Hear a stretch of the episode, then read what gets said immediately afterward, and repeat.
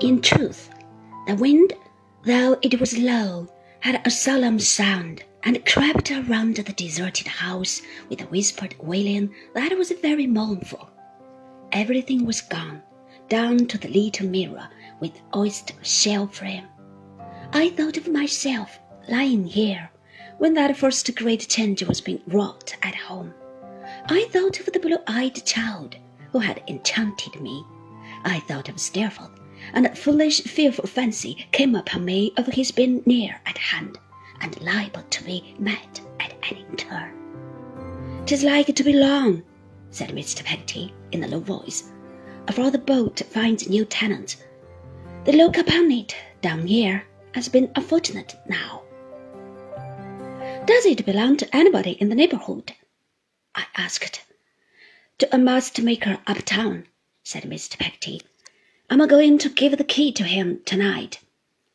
We looked into the other little room and came back to Mrs. Gummidge sitting on the locker, whom Mr. Peggotty, putting the light on the chimney piece, requested to rise that he might carry it outside the door before extinguishing the candle.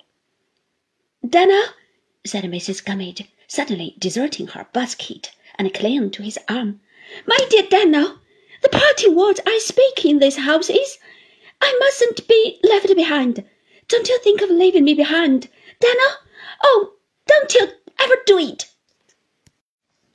Mr. Peggotty, taken aback, looked from Mrs. Gummidge to me, and from me to Mrs. Gummidge, as if he had been awakened from a sleep. "Don't you, dearest Dan'l, don't you?" Cried Mrs. Gummidge fervently. "Take me along with you, Dan'l. Take me along with you and Emily. I'll be your servant, constant and true. If there's slave in their parts where you are going, I'll be bound to you for one, and happy.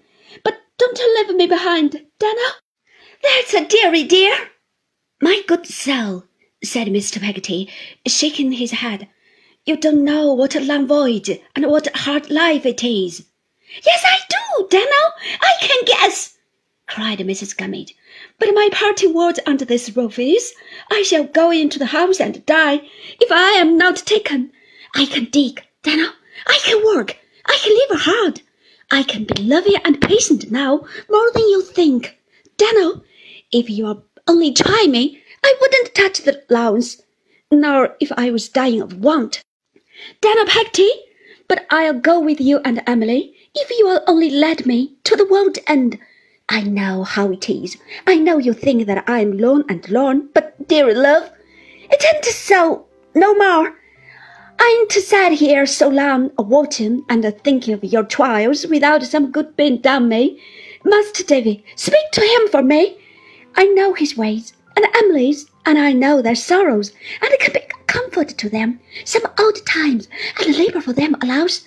Dan'l, dearie Dan'l, let me go along with you and Mrs. Gummidge took his hand and kissed it with a homely pathos and affection, in a homely rapture of devotion and gratitude that he well deserved. We brought the locker out, extinguished the candle, fastened the door on the outside, left the old boat close shut up, a dark speck in the cloudy night. Next day, when we were returning to London outside the coach, Mrs. Gummidge and her basket were on the seat behind, and Mrs. Gummidge was happy.